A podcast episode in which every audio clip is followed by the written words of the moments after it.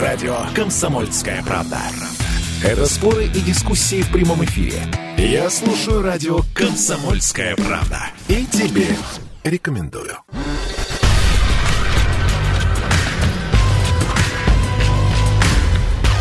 Не фантастика. Не фантастика. Программа о будущем, в котором теперь возможно все.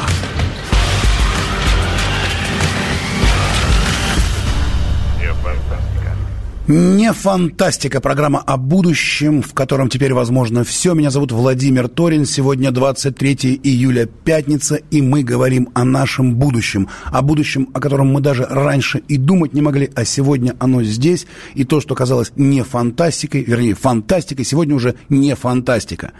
Космос. Сегодня мы говорим про космос.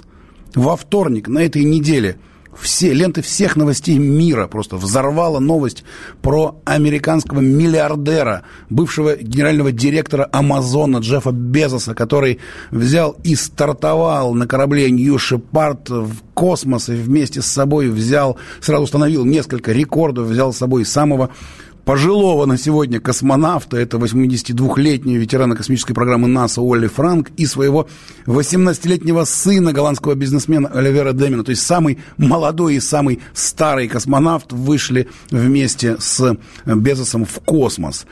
И э, на этой неделе очень много говорили про космос. Уже, в общем-то, навязла э, у всех на устах фраза «Как тебе такое Илон Маск?», который постоянно вот э, очень активно об этом разговаривает. Итак, сегодня. Сегодня тема программы «Не фантастика», космос, будущее космоса, что такое космический туризм и насколько этот космический туризм связан с тем, чем занимаются реально космонавты в космосе. С нами здесь сегодня в студии Федор Николаевич Юрчихин, летчик-космонавт Российской Федерации, герой России. Федор Николаевич, здравствуйте.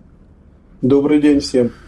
Ну, Федор Николаевич, скажите, как вам, как вам вот эти вот э, неожиданный интерес к космосу, который вот просто э, на этой неделе, на прошлой неделе прям подогревался из всех возможных утюгов? Ну, на самом деле он не, не, неожиданный, а то, что он подогревается, это, безусловно, понятно, всем интересно было. И тот, и другой, оба э, американца, создав свои фирмы, они достаточно долго шли к тому, что они обещали сделать, но они дошли, они это сделали. Единственная вот э, ремарка – давайте все-таки не употреблять э, термин космонавт э, по, по причине того, что здесь несколько иное. Все-таки космонавт это люди, которые профессионалы, которые работают, покупая билет на самолет и совершив какой-то рейс, вы получаете книжку летчика или пилота? Ну, видимо, нет. Ну, так вот и, и здесь то же самое. То есть, Поэтому, то есть происходит подмена понятий некая, да? Да, да, да. Я, я бы хотел сразу определиться, что есть такое понятие, как подмен поня э, понятий. Безусловно, э, очень интересно все это, само собой. Но э, к профессии космонавт эти полеты имеют, для меня, с моей точки зрения, правильно, неправильно дискутирую, они имеют такое опосредованное отношение. Вот смотрите, Федор Николаевич, вы в космосе были четыре раза, да? Пять раз, пять раз э, абсолютная вам э, честь и хвала, респект, как говорят, да, в молодежной, в молодежных группировках, респект вам за это.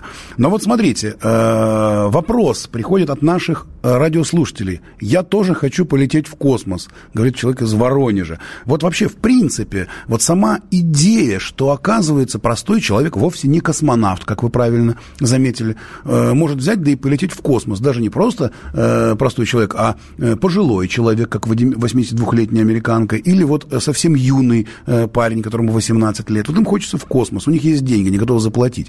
Э, я даже напомню такую вещь, ведь многие наши радиослушатели не помнят, но первым, самым первым туристом в космосе был, опять же, американский миллионер Денис Титто, который в 2001 году заплатил деньги российскому государству, да, и попал на орбитальную станцию МКС.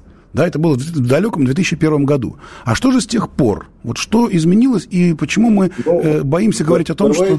Да-да. Понимаете, в чем дело? Вот, э, достаточно сложно э, журналистов убеждать в том, что Деннис Тит не совсем турист, Понимаете? Им же на, вам же надо вот э, как бы вот что-то такого. Ну, конечно, нужна сенсация. А у него сенсация есть нужна. официальное название, это участник космического полета. Потому что утверждая его в полет, и все э, страны, которые, ну, в первую очередь, конечно, это Роскосмос и НАСА, э, они эм, э, продумывали э, каком статусе он может, имеет право находиться на Международной космической станции и совершить космический полет. Именно полет в данном случае, это э, тоже надо э, понимать мое отношение к этому. Поэтому э, говорить о, о том, что это турист, вот я приводил пример э, самолета, ну, давайте, никакой стюардессы рядом не было, кофе ему чашечку никто не подавал на э, самой Международной космической станции он обслуживал себя сам. То есть э, участник космического полета – это минимальная, но необходимая подготовка для того, чтобы человек, а, умел сам себя обеспечивать связью ли, подготовкой питания ли, Ага, то есть вот оно, э, вот оно, чем отличается космический турист от реального космонавта. Космонавт, э, в общем-то, обеспечивает себя сам и, э, видимо, проводит какие-то научные исследования, а турист, он ждет, чтобы ему подали чашечку кофе и каким-то образом развлекается в процессе этого самого полета. Э, хорошо, это интересно, это интересный вариант, интересный вариант. Сейчас мы его обсудим. Очень много у нас идет к нам э, писем от наших радиослушателей. Еще раз на всякий случай говорю телефон 8 967 200 ровно 9702. Я сейчас его еще раз повторю. Э, многие наши радиослушатели уже давно записали Ой, да. этот телефон себе Я в... у вас замерло почему О, Федор Николаевич, одну секундочку. Мы, просто здесь была проблема со связью, мы сейчас вас вернем обратно. Значит, я пока диктую телефон, у многих наших э, радиослушателей он записан уже давно в памяти телефона, и в любую секунду, когда он слышит что-то интересное, он может нам сюда написать в WhatsApp, Telegram, Viber э, сообщение, вопрос, мы тут же его озвучим и поговорим. Еще раз, номер телефона 8 9 6 7 200 ровно 9702 и еще раз 8 9 6 7 200 ровно 9702. И вот, Федор Николаевич Юрчихин, летчик-космонавт Российской Федерации, герой России, он только что провел некую такую разделительную черту. Есть космические туристы, да, которым э, наливают кофе, э, там, они любуются в иллюминатор, э, поют песню, может быть, «Земля в иллюминаторе». А есть космонавты, и это совсем другое. Это люди, которых никто не обслуживает, они обслуживают себя сами и проводят там научные исследования. Правильно я говорю? И еще в случае нештатных ситуаций они могут, они обязаны работать вместе с экипажем. Поэтому и эту стезю мы тоже не упускаем. Что касается научных э, работ, э, вот вы, спасибо большое, вы э, вывели меня. Деннис Тета, у него практически ничего не было. Он э, сказал, это мечта с детства, и он хочет просто получить удовольствие от космического полета. И он его получал. И... Но давайте я вот вам приведу. Марк Шатливод, он взял с собой э, эксперименты э, тех университетов, с кем он сотрудничал, которые заканчивал и проводил их наверху. У него была достаточно обширная своя частная научная программа. Э, Чарльз Симони, с которым э, мне удосужилось э, в 2007 году стартовать в космос, я видел, как он работал. Так вот, он взял эксперименты и вы знаете, это был такой небольшой всплеск в Венгрии, потому что он уроженец Венгрии. Венгрия помнит своего первого э, космонавта, и Бертолана Фаркаша э, Чарльз Симони пригласил на космодром, на его старт. Но при этом у Чарльза была тоже достаточно большая, обширная программа, в том числе возродилась программа, которая в рамках Интеркосмоса Венгерская республика тогда вела Советским Союзом. Это изучение радиоактивного фона. Э, Чарльз Симоне настолько это понравилось, что представьте себе, он второй раз заплатил деньги и второй раз полетел в космос. И у него тоже была своя обширная частная программа. Я могу много примеров привести с другими, я не буду занимать, поверьте мне, что э, эти ребята не туристы, они участники космического полета. Федор Николаевич, вот э, разрывают эфир э, наши радиослушатели. Э, надо было, наверное, все-таки запускать э, в прямой эфир звонки, но тут и писем полно. И огромное количество наших радиослушателей просто хочет в космос. Вот с Нижнего Новгорода человек пишет, я каждую ночь во сне летаю и тоже хочу в космос. И что? Ну и пусть я буду турист. Другой пишется, а как в открытый космос туристу выйти? А это моя мечта, пишет человек из Новосибирска. А другой человек из Новосибирска пишет, что этого никогда не будет, пока Рогозин возглавляет Роскосмос космос. То есть очень много э, обсуждений этой темы и спекуляций на ней. Давайте вот вы человек, который пять раз бывал в космосе, герой России, знает о космосе не понаслышке. Значит, вот три вопроса. Первое, насколько вообще реально, как вы думаете, в будущем простому человеку, например, миллионеру или миллиардеру, россиянину, э, полететь в космос в качестве туриста? Раз. Второе, вообще человек, вот у нас Саратов, Нижний Новгород и Новосибирск, три человека сразу просятся в, в космонавты или в космические туристы. Они пишут, мне все равно, как им попасть и возможно ли такое будет по-вашему. Это второе. Ну, а третье, вот э, на ваш взгляд, вы как, в общем-то, человек, который работает в структурах Роскосмоса, как вы охарактеризуете его, его вообще работу, работу в принципе? И, ой, я, так, я, я накидал этих вопросов много, а давайте мы сейчас завесим такую паузу, потому что, о, господи, еще 15 сообщений. Значит, давайте так, вот, мы говорим про Роскосмос, про будущее космоса, про космических туристов, и прямо сейчас мы, к сожалению, уйдем на одну минуту 25 секунд на рекламу. Не переключайтесь, дорогие наши друзья, сейчас нам расскажет герой России, космонавт, прекрасный человек, э, расскажет нам правду Федор Юрчихин, но это будет через одну минуту 25 секунд сразу после рекламы. Не фантастика, не переключайтесь.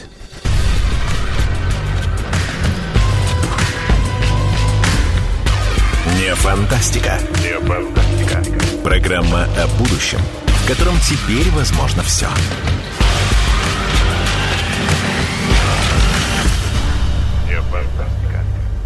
Не фантастика, мы вернулись. Программа о нашем будущем, в котором теперь возможно все, о том, как нереальное сегодня превращается в наше абсолютно реальное завтра. Мы говорим про космос. Космос. На этой неделе, 20 июля, миллиардер Джефф Безос полетел в космос. С нами здесь на связи Федор Николаевич Юрчихин, летчик-космонавт Российской Федерации, герой России. К нам пишут многочисленные наши радиослушатели, спрашивают, как полететь в космос, что для этого надо. И, э, например, наш вот радиослушатель из Новосибирска выражает сомнение, что это вообще возможно при российском Роскосмосе и упоминает фамилию Рогозин. Вообще, в принципе, будущее космоса, будущее нашей космонавтики, будут ли российские космические туристы? Э, мы отправляем этот вопрос э, нашему гостю Федору Юрчихину, герою России, летчик-космонавт Российской Федерации. Федор Николаевич, пожалуйста. Ну, во-первых, начнем с российских э, туристов. Э, э, я знаю троих, которые... Ну, вот один из них это Сергей Полонский, который изъявлял желание полететь в космос, но так это ничем и закончилось. Ну, закончилось э, даже вообще очень Во... плохо для Полонского вообще все да. то, что возможно было.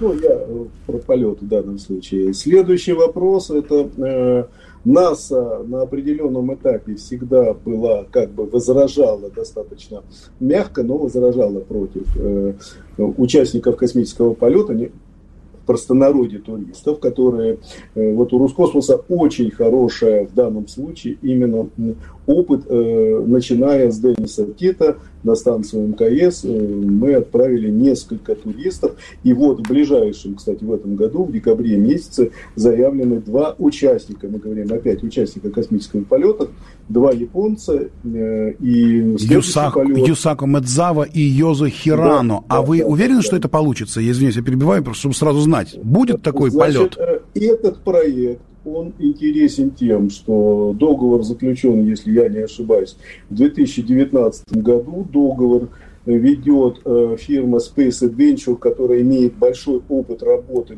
наработан опыт работы с Роскосмоса именно по э, работам с участниками космического полета. Э, в данном случае есть вопрос такой вот подготовки, но я уверен, что это решится. Это, тем более, зная командира корабля, который полетит с ними. И э, то, что это отдельный корабль, не влияющий на программу непосредственно российского сегмента, то есть на профессиональную программу. Вот скажем так. Поэтому это такая нормальное, хорошее, интересное предложение. И это космический полет. Вот если мы говорим о полетах, то у Безоса это полет к границе земли, э, э, атмосфера-космос. То есть они вот пересекли границу и вернулись. Назвать это полетом достаточно сложно. Но там еще на 9 дней опередил Безоса Ричард Брэнсон, и у него ракетоплан Но, был в ISS Unity, да? Вот есть э, такое интересное э, для всех э, наших радиослушателей, хочу сказать. Есть понятие линия Кармана. 100 так. километров.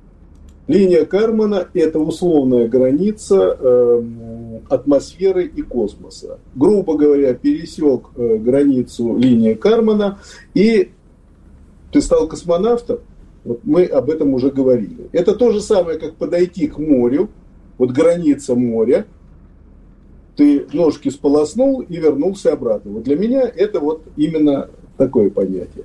Значит, э, е, почему Нью Шепард корабль? Я думаю, что это связано с Аланом Шепардом, который в мае 5 мая, если я не ошибаюсь, 61 года совершил суборбитальный полет. То есть он тоже поднялся на определенную высоту и тут же вернулся на Землю. А, орбитальный полет. Для того, чтобы набрать, э, выполнить орбитальный полет, нужна первая космическая скорость это баллистика, ребят. Поэтому э, я бы сказал так. Э, одно дело достичь границы атмосферы и космоса, именно достичь. А второе дело совершить космический полет. Для меня космический полет – это если тело набирает пилотируемый корабль, непилотируемый корабль, набирает первую космическую скорость, то есть ну, приблизительно 8 километров в секунду. Ни один из этих кораблей такой скорости не набрал. В том числе Алан Шепард в 1961 году. Угу. Вот, вот в этом есть разница. Поэтому давайте все-таки говорить о космическом полете и полете к границе Земля-космос. У насовцев граница Земля-космос еще меньше. Она в районе 80 с небольшим километров. Поэтому вот э, такие назовите их понятия или подмена понятий, она и приводит к тому, что люди, э, достигшие границы, вдруг становятся космонавтами. Хотя космонавт – это все-таки профессия. Это немножко другое. Но Либо вот... мы э, всех пассажиров самолетов записываем в пилоту. Не, это у вас очень хорошая такая метафора вот с пассажирами самолетов, но вот э, очень многие радиослушатели хотят быть пассажирами э, такого самолета, Нет. и они говорят, я хочу лететь. Более того, э, готовы люди платить вот эти вот миллионы долларов, я так понимаю, да? да? И э, хорошо, пускай это будет не первая космическая скорость 8 километров в секунду, а она будет там, я не знаю, полупервая какая-то, и не 8 километров в секунду, да. а всего 3, да? Но они, люди хотят туда вылететь, испытать невесомость. Как вы думаете, это возможно э, при нашем Сейчас, Роскосмосе и в России, вот и с нашими миллионерами? Я расскажу про наш э, Роскосмос. Даже не Роскосмос. Вы понимаете, в Америке этим заняты частные компании. Да. Да. Значит, недавно э, завершила свою деятельность такая компания, как Космотранс. По-моему, 7 лет она работала. Заявление было о постройке частного космодрома первого в нашей стране, в Нижегородской области, по-моему. Э, подготовка к, к этим э, полетам вроде бы как. И была объявлена цена стоимости билета и многое такое. Короче, ну, на сегодняшний день она почила. Э, эта компания. Появилась новая Saxos Rockets – которая занимается частным космосом и даже заявила о том, что она запустила свою э, частную метеорологическую ракету. Э, на... Испытания прошли успешно. Что это за ракета? Это обычная пороховая ракета, то есть твердотопливная. ГИРТ наш, наша первая ракета, которая испытывалась Цандером, Королевым и всеми э, из э, э, группы исследователей реактивного движения, она была жидкостной, керосин, э, кислород. Все э, ракеты, носители э, частных компаний, ну, у одного э, э, это все-таки выводится воздушный старт, так называемый, на самолете, но сама э, сам аппарат, он работает на жидком топливе. Понимаете, твердое топливо это не совсем то. Хотя э, ребята из э, э, Success Rockets, они обещают космодром, они рассматривают там э, Ростовскую область, Дагестан, еще какие-то районы нашей страны. Задается вопрос, у нас э, законодательство позволяет сегодня строить частный космодром? То есть есть такое понятие, потому что это риски для окружающих.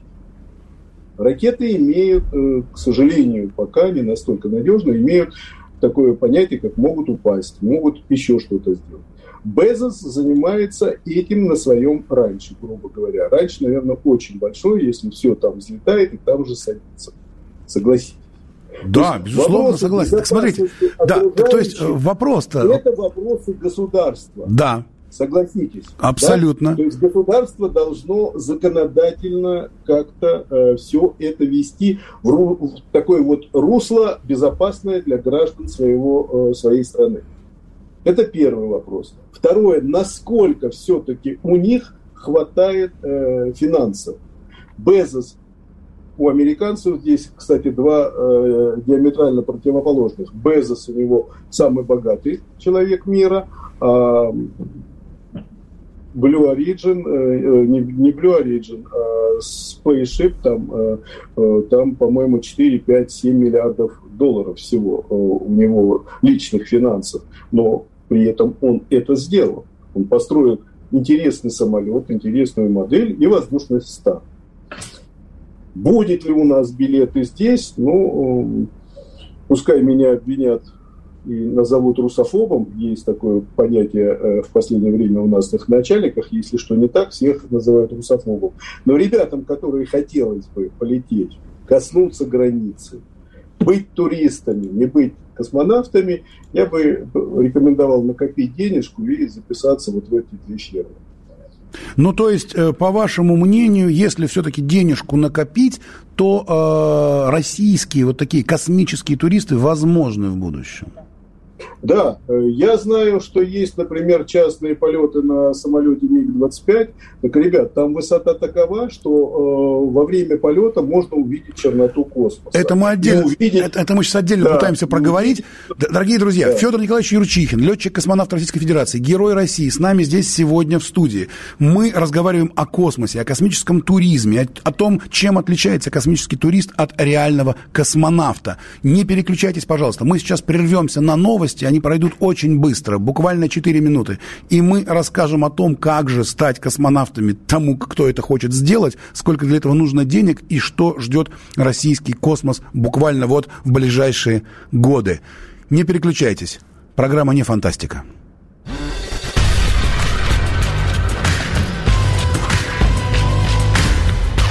Не фантастика. Не фантастика. Программа о будущем – котором теперь возможно все.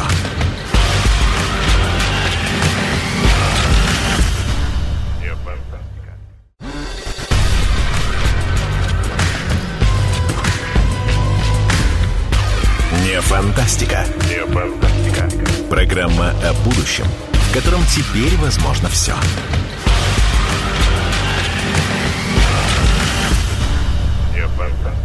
Не фантастика, программа о будущем, в котором теперь возможно все. Мы вернулись в студию сегодня, 23 июля, пятница, 16 часов 33 минуты. Мы говорим о космосе. О космосе, потому что космос сегодня это просто уже не какие-то мечты, а это реальная, абсолютно реальная ситуация, абсолютно реальная история, когда в этот вторник, на этой неделе, э, миллиардер Джефф Безос полетел, как он говорит, в космос, но с нами здесь находится Федор Николаевич Юрчихин, летчик-космонавт Российской Федерации, герой России, который говорит, нет, и вовсе он не космонавт, потому что он, в общем-то, до космоса даже и не долетел. Э, огромное количество наших радиослушателей пишет о том, что они хотели бы когда-нибудь оказаться в космосе или просто слетать туда, куда летал вот этот самый Безос. Но не, не сошелся свет клином на Безосе. Да? Есть Ричард Брэнсон, который успел на 9 дней раньше его слетать тоже в космос. До этого этого Илон Маск тут э, совершенно сумасшедшие эксперименты устраивает. И у меня вопрос, вот, Федор Николаевич, а нет ли такого ощущения, что э, это скорее не э, космические какие-то исследования, да, это такой некий космический пиар, и наша страна как-то сильно в этом космическом пиаре проигрывает? Ну, понимаете, э, вопрос очень простой. У Безоса есть ракета-носитель и есть э, капсула. Так. У Брэнсона есть, э, извините меня, авиаматка, большой самолет, и есть ракетоплан. И это все работает. У Безоса э, ракета-носитель, пока это одна ступень, она взлетает и она же садится. Она многоразовая. Это надо тоже понимать. Прошлом году эм, Илон Маск запустил своих ракет-носителей, пусков на своих ракет-носителях у него больше, чем у нашего Роскосмоса. Тоже надо понимать. Понимаете? Поэтому назвать это игрушками можно, но пиаром точно нет. Это дорогие игрушки людей, которые, наверное, мечтали об этом, делали это.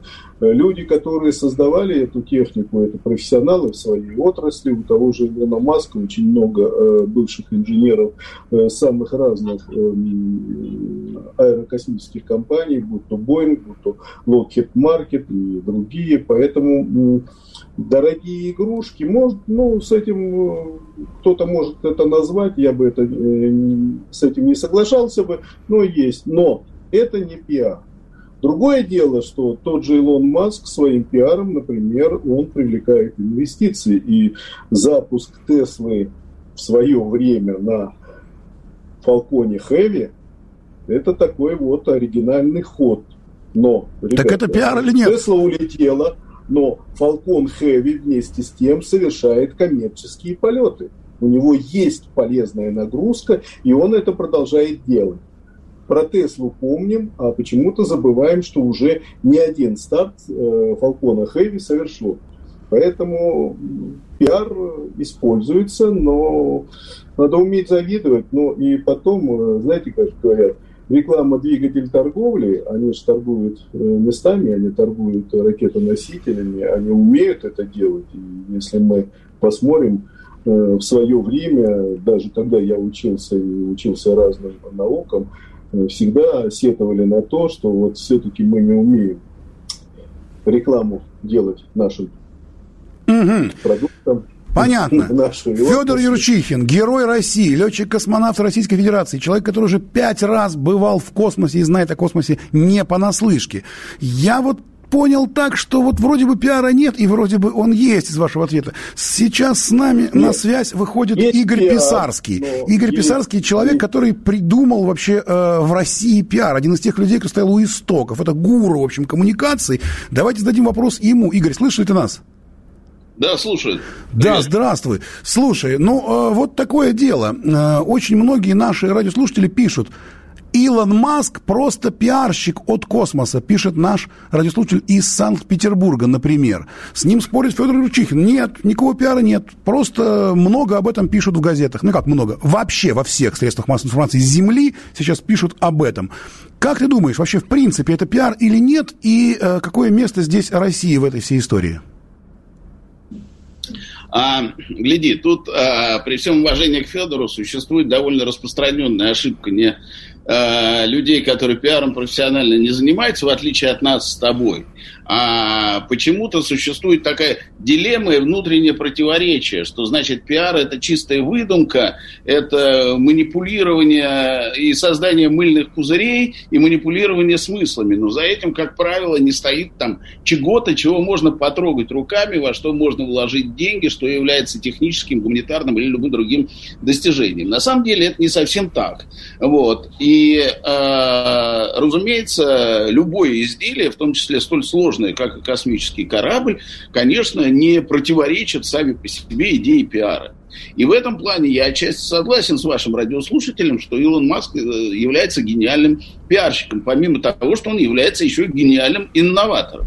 Человек, который вроде бы не изобретает сам, но тем не менее умудряется из изобретений чужих создавать новые материальные объекты и вносить весомый вклад в мировую материально-техническую культуру, он еще, помимо этого, умеет это классно подавать и классно продавать. Вот здесь упоминался полет там Тесла на Фальконе и так далее и тому подобное. Это, безусловно, пиаровский и ходы. И мы знаем, что сегодняшняя экономика – это экономика впечатления, это экономика дизайна, это экономика упаковки. Нужно не только сделать, но и продать.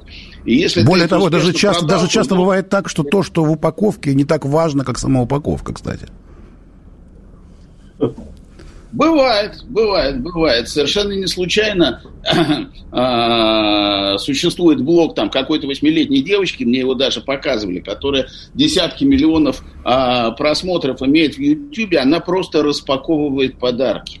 Но это же дико увлекательно, распаковывать подарок, посмотреть, что у него там внутри. Поэтому дико увлекательно, значит, услышать вот эту вот новость, а, понять, как все это круто, как все это дорого, как все это красиво. Да, это в известной степени пиар, но пиар не голословный, а пиар подкрепленный, подкрепленный реальными э, техническими достижениями. И тут я с уважаемым космонавтом вполне согласен. Тогда вот смотри, э, сюда же сразу вот э, добиваю эту историю. Вот э, ты пишешь песни для своих друзей, такие в узком кругу исполняешь. Вот есть совершенно гениальная у тебя песня «Как тебе такое, Илон Маск», да, юмористическая. Мы э, понимаем, что мы как-то вот что-то проигрываем, что-то мы упускаем, потому что вот я сейчас смотрю ленту, что пишут наши радиослушатели в Твиттере, в WhatsApp, в Телеграме, Телеграме, да, и, в общем, э, вот это вот ощущение того, что когда-то у нас была великая э, космическая держава, а сейчас мы теряем позиции, и это во многом зависит именно от этого самого пиара, от того, что пишут средства массовой информации по всей Земле. Вот что-то теряется. Э, ты с этим согласен, во-первых, или нет, и что нас ждет в будущем? А, я, в общем, э, оптимист. Мне очень хочется верить, что в будущем у нас будет э, безоблачно.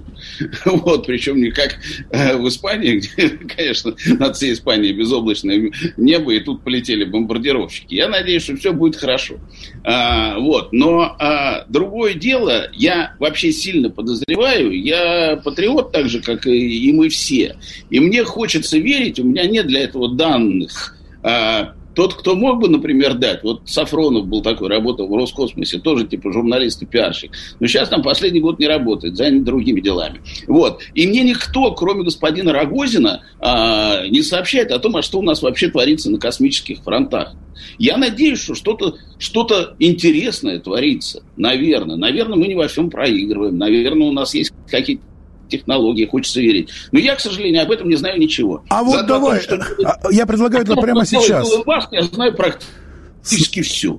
С нами, да, то, что делает Илон Маск, он просто это активно пиарит. Вот у нас с нами здесь, на связи, Федор Николаевич Юрчихин, герой России, прекрасный космонавт.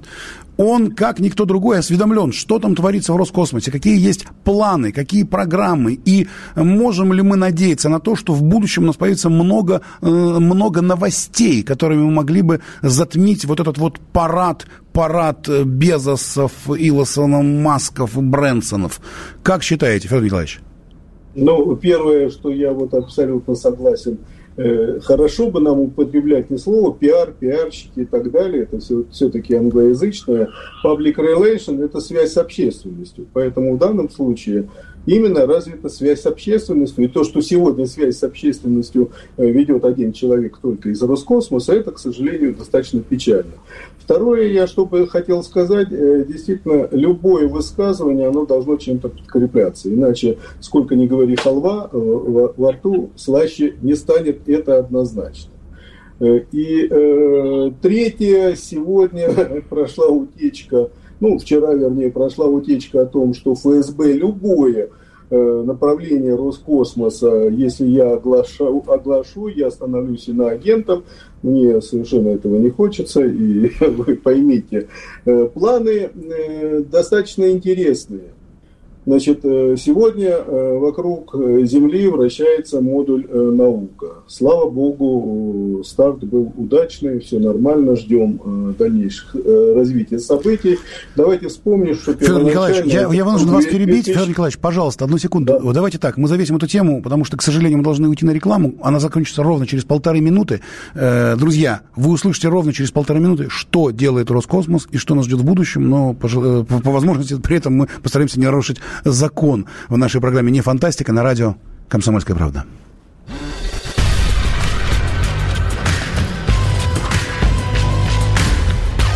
Не фантастика. Не фантастика. Программа о будущем, в котором теперь возможно все.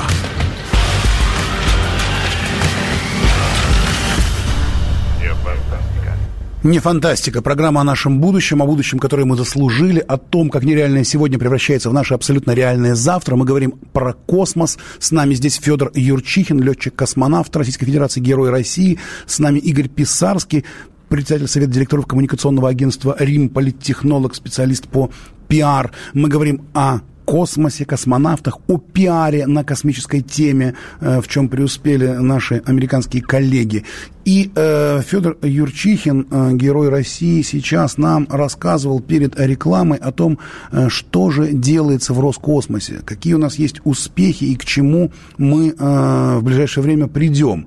При этом ему очень сложно это рассказывать, потому что буквально на днях появились новые документы, которые запрещают вообще практически говорить что-либо об этом.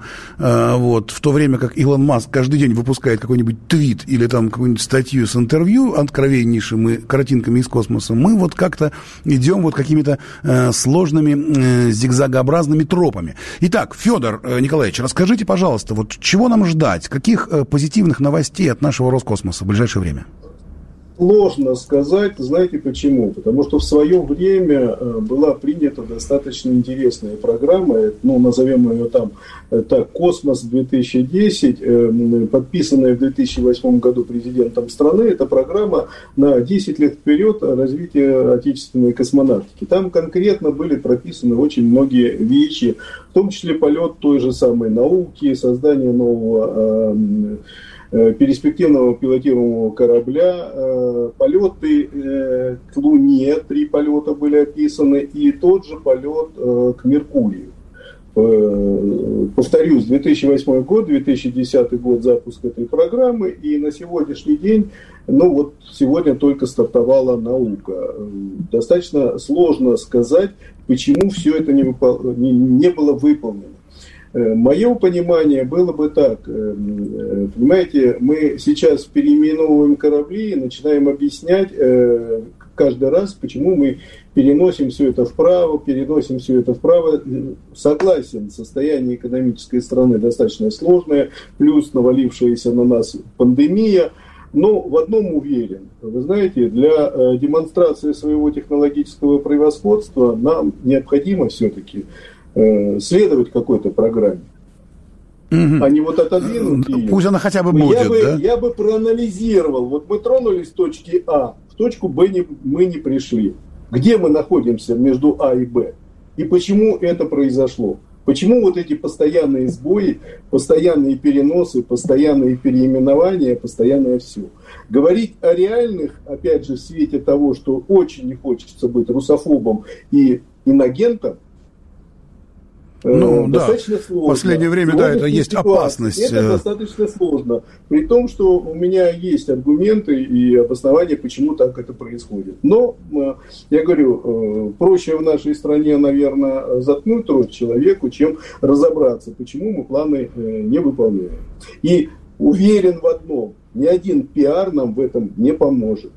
Тут Поймите. все глобальней. Федор Юрчихин, да. герой России, летчик-космонавт Российской Федерации в нашей программе «Не фантастика». Игорь Писарский, политтехнолог, специалист по коммуникациям. Пиар поможет нам или нет, и как нам быть с космосом? А, а в чем вопрос? Как нам быть с космосом, не знаю. Так, э, ну вот смотри. Поможет э, нам пиар? Тут согласен вот со своим визави. Э, в том, что э, пиар в отрыве от реальных технических достижений не поможет. Вот. Э, мы не можем беспрерывно пиарить фикцию. Если есть чего пиарить, то можно пиарить с удовольствием, профессионально, чуть менее профессионально.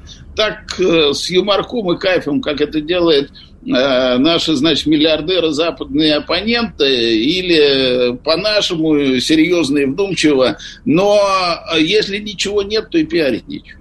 Угу, вот так вот, вот такая вот, вот такой практически приговор какой-то, может быть, как это, в консерватории что-то подправить. Смотря что считать консерваторией, Володь. Ну, это есть такая известная фраза Большая или Михаила Жванецкого. Смотрите, э, весь мир обошли новости про э, Джеффа Безоса, который э, совершил полет, кто говорит, в космос. Вот наш сегодняшний гость Федор Николаевич Юрчихин говорит, вовсе не в космос, но, тем не менее, Безос и его спутники испытывали невесомость. Илон Маск запустил огромное количество уже всяческих аппаратов, и про это много пишут и шутят. А знаменитый мем «Как тебе такое, Илон Маск?», когда люди там складывают там из пивных бутылок, там, пирамиды или там еще что-то, пишут, как тебе такое Илон Маск, но это некий такой вечный ответ э, россиян на какие-то э, вещи, которые им немного обидны. Я читаю, э, что пишут наши радиослушатели, э, да, вот пишут, а почему мы растеряли такое количество запусков по сравнению с прошлыми годами? Э, очень много, очень много, вот, э, да, я вижу, что, я вижу, что тема космоса очень многих занимает. К сожалению, не хватает э, времени эфира для того, чтобы все это обсудить, я предлагаю послушать песню, которую написал Игорь Писарский, наш сегодняшний э, гость. Э, это юмористическая песня, когда первый раз Илон Маск начал пиариться на теме космоса, и, в общем, она так популярна среди его друзей. И давайте думать о том, что все-таки у нашего космоса есть серьезное будущее, у нас очень есть серьезные специалисты, и дай бог все у нас получится. А к теме космоса мы еще вернемся, потому что вижу огромный интерес, огромный интерес э, нашей аудитории. Спасибо большое, это была программа «Не фантастика». Слушаем песню «Как тебе такое?» Илон Маск от Игоря Писарского.